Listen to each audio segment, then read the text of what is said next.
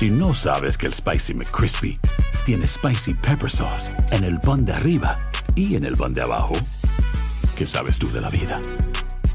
Para, pa, pa, pa. Buenos días, estas son las noticias en un minuto. Es viernes 14 de abril. Les saluda Max Sides.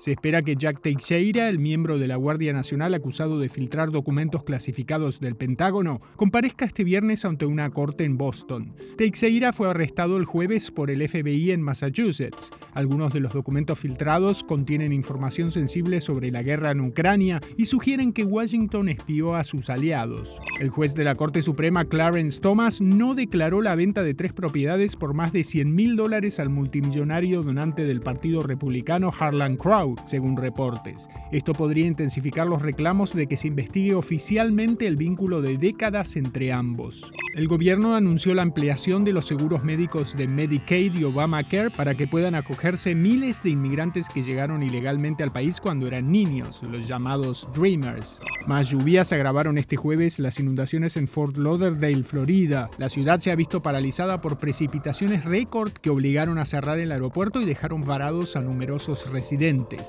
Más información en nuestras redes sociales y univisionoticias.com.